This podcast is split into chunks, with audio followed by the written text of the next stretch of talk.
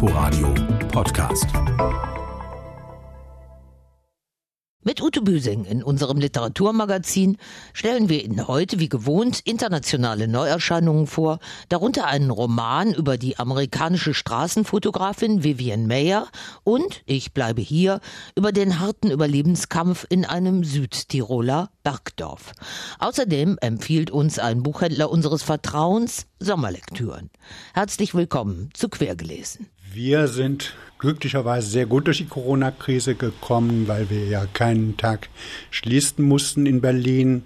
Die Kunden haben es richtig dankbar angenommen. Die haben sich gefreut, dass sie überhaupt was kaufen konnten oder gucken konnten oder ein bisschen ja überhaupt unterwegs sein können. Und gerade viele Leute, die Kinder haben mit Beschäftigungsbüchern, Vorlesebücher und, und, und. Das war richtig gut. Fast peinlich zu sagen, aber es war klasse gewesen. Ne? Sagt Buchhändler Thomas Studig von der nach ihm benannten Berlin-Charlottenburger Kiezbuchhandlung zum guten Überleben trotz Corona. Seine Leseempfehlungen folgen dann später in der Sendung. Zunächst einiges, was uns in der vergangenen literarischen Woche aufgefallen ist. Das waren überwiegend Preise. Nora Bosson wird für ihre eminenten Möglichkeiten zur Versprachlichung von Welt in ihrem literarischen Gesamtwerk mit dem Josef Breitbach Preis ausgezeichnet. Da freut sich der Surkamp Verlag. Und Drago Janscha, dessen Roman Wenn die Liebe ruht, auch wir als schillerndes Vexierspiel über Liebe Liebe und Tod, Gut und Böse, Treue und Verrat bezeichnet haben, erhält dafür den österreichischen Staatspreis für europäische Literatur. Sein Werk ist bei Choinai erschienen. Und jetzt zu unseren Buchvorstellungen. Vivian von der dänischen Autorin Christina Hesselhold setzt der erst posthum berühmt gewordenen amerikanischen Straßenfotografin Vivian Mayer ein literarisches Denkmal. Diese herbe Frau, die zeitlebens als Kindermädchen und Haushaltshilfe fremd arbeitete, schoss in ihrer raren Freizeit mindestens 150.000 Fotos, ikonografische Straßenbilder von hart arbeitenden Menschen, asozialen Wohnungsbaukomplexen auf Chicagos Southside und den Unruhen der 60er Jahre aus einem Amerika, das sie das Grab des Westens nannte. Warum fotografieren Sie? Weil es meinen Kopf von allem anderen befreit. Aber warum so viel? Es ist besser, nach außen zu gucken, als nach innen. Was meinen Sie damit? Die Welt ist lustiger als mein Gehirn. Sie machen das die ganze Zeit, weil ich die ganze Zeit etwas entdecke. Kurioserweise schlüpft die Autorin in die Rolle eines männlichen Erzählers, der Vivians Lebensgeschichte multiperspektivisch von ihren Anfängen her aufrollt. Sie kommt zur Zeit der großen Depression unter armen Einwanderern in New York City zur Welt. Ihre Familie ist sowohl französisch als auch ungarisch-österreichisch geprägt. Von zwei Seiten, die ständig miteinander streiten. Im Elternhaus herrscht großes Tohuwabohu und Trunksucht. Trotz Armut wird zu Thanks Thanksgiving ein fetter Truthahn serviert. Christina Hesselhold erzählt lebendig und so sprunghaft, wie Erinnerung ist. Bald steht die erwachsene Fotografin mit der Rolle um den Hals im Fokus, gekleidet wie aus dem Fundus der Halsarmee. Eine aus der stillen Branche, die aus dem Bauch schießt. Zur Zeit der bald darauf ermordeten Martin Luther King und John F. Kennedy sind wir auf dem Höhepunkt der Rassendiskriminierung mit dieser unbestechlichen Beobachterin unterwegs, während der Hydrantenaufstände und bei der Schlacht von Chicago. Mit einem ihrer Ziehkinder sucht Nanny Vivian die legendären Schlachthöfe auf, die Chicago den Beinamen Porkopolis gaben. Schließlich ist Kunst, nach Vivian Mayer, kein Hort der Gemütlichkeit. Caroline setzt mich unter Druck, ihr etwas von mir zu zeigen. Möglicherweise muss ich meine Filme künftig woanders kaufen, vielleicht auch jedes Mal an einem neuen Ort. Was ich mache, ist so gut, dass ich nie wieder Ruhe haben werde, wenn ich es den Profis zeige. Niemand soll mein Zimmer sehen. Niemand soll meinen Körper sehen. Niemand soll meine Familie sehen. Niemand weiß, wer mein Bruder ist. Zweimal hat er mich Sis genannt. Ich werde immer weiter sehen und immer weiter gehen. Ich hoffe, dass mein Herz eines Tages stehen bleibt, während ich gehe. Ich aber so falle, dass der Mantel oder das Kleid, je nachdem in welcher Jahreszeit, den Moosbodenbereich bedeckt. Da nimmt eine über vier Jahrzehnte grausame Realität in den Blick, eine, die auch grausam gegen sich selbst ist. Auf ihr Äußeres hat sie nie Wert gelegt, einem Mann gefallen zu wollen, kam ihr nie in den Sinn. Dafür hat sie ihre Unabhängigkeit und Freiheit gelebt und geliebt. Wir begleiten sie bei einem Abstecher nach Frankreich in den 30er Jahren, wo sie zum Teil aufgewachsen ist.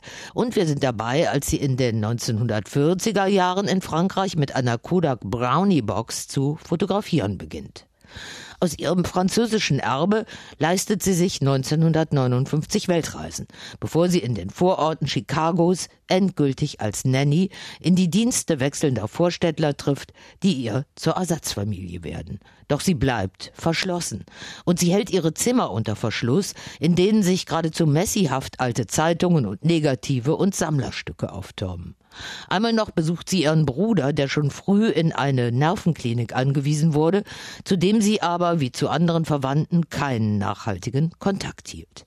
Am Ende, kurz vor ihrem Tod 2009, erscheint Vivian Mayer als liebenswert schrullige alte Dame im Park, die Konserven aus der Dose löffelt. Weltberühmt wurde sie erst, als ihre Lagerbestände unveröffentlichter Negative bei einer Auktion auftauchten, entwickelt und belichtet wurden, weltweite Ausstellungen und der Film Finding Vivian Mayer folgten. Die Romanbearbeitung Vivian erscheint nun am morgigen Montag in der Übersetzung von Ursel Allenstein bei Hansa Berlin. Eine ähnlich anrührende Geschichte erzählt der Mailänder Marco Balzano in seinem Roman Ich bleibe hier. Er lässt eine Frau erzählen. Sie ist Lehrerin in einem Südtiroler Bergdorf, in dem Deutsch gesprochen wird. Sie glaubt lange an die rettende Kraft der Wörter. Doch ihre Geschichte lehrt sie etwas anderes. Es ist eine Geschichte, die in den 1920er Jahren beginnt, als Mussolini die Macht in Italien ergreift und ihr Heimatzipfel Südtirols rücksichtslos italienisiert wird. Da werden angehende Deutschlehrerinnen wie Sie und Ihre Freundinnen nicht mehr gebraucht. Tatsächlich unterrichten die jungen Frauen dann heimlich in Katakomben und in Kirchen. Wer erwischt wird, wird hart bestraft. Mit der Ruhe im beschaulichen Bergdorf ist es für immer aus, auch weil sich jetzt schon die Arbeiten für einen kommenden Staudamm andeuten. Als schließlich Hitler in Deutschland die Macht ergreift, erhoffen sich einige Bergbewohner Besseres von ihm, Anschluss und große Option, andere wandern aus. Das Dorf war in Aufruhr. Alle redeten nur vom Weggehen, malten sich aus, wohin der Führer sie schicken und was er ihnen geben würde für das, was sie hier zurückließen. Welche Höfe, in welcher Gegend des Reichs, wie viel Stück Vieh, wie viel Land. Die Faschisten mussten sie wirklich zur Verzweiflung getrieben haben, um diesen ganzen Unsinn zu glauben. Die wenigen, die so wie wir beschlossen hatten zu bleiben, wurden beschimpft und beleidigt. Sie nannten uns Spitzel, Verräter. Leute, die sich seit meiner Kindheit kannten, grüßten mich plötzlich nicht mehr oder spuckten auf den Boden, wenn sie mir begegneten. Die Frauen, die vorher alle gemeinsam zum Fluss gegangen waren, hatten sich nun in zwei Gruppen gespalten, die Optantinnen und die Dableiberinnen, und wuschen ihre Wäsche an verschiedenen Stellen. Das Thema Krieg erhitzte die Gemüter. Die Ich-Erzählerin hält mit ihrem wortkargen Mann Erich aus. Er beharrt auf der angestammten Heimat. Ihre Tochter Marika zieht es dagegen vor, mit Verwandten auf Nimmerwiedersehen das Dorf zu verlassen. Der ganze Roman entspricht auch einem wehmütigen Bericht der zurückgelassenen Mutter für sie. Im zweiten Kapitel wird die Flucht vor den Faschisten beschrieben, immer höher in die Berge hinauf, der Unterschlupf mit anderen Desertierten bei wohlgesinnten Bauern, bis sie von den Nazis aufgespürt werden.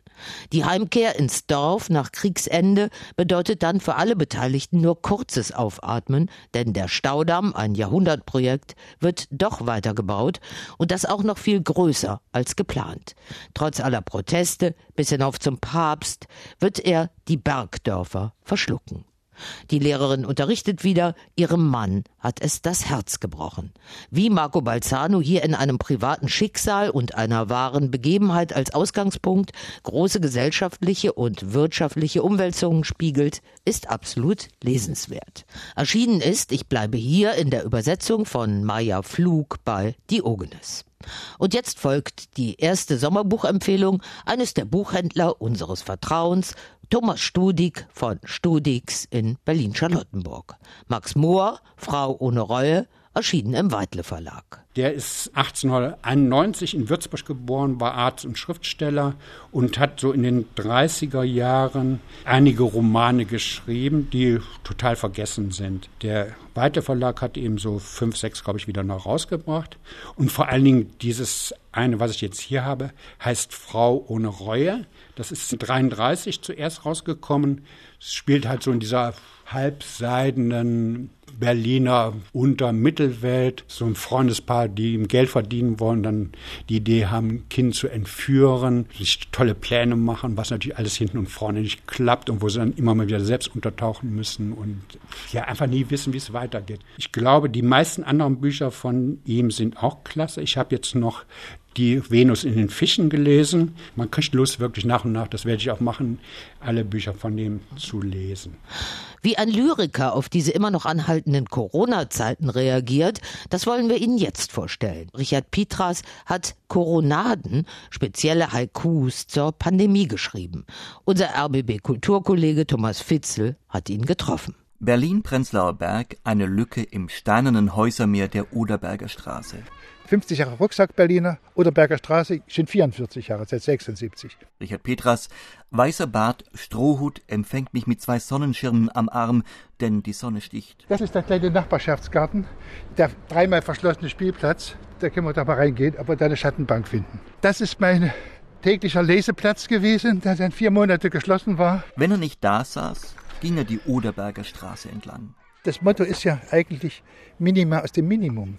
Ja? Drei Zähler aus 300 Metern. Zwischen den Büschen versteckt die Bank. Die blank gesessene Planke meiner Schattenbank im Blätterschrank. Hinter der Bank eine alte Mauer, an die sich eine große Esche lehnt.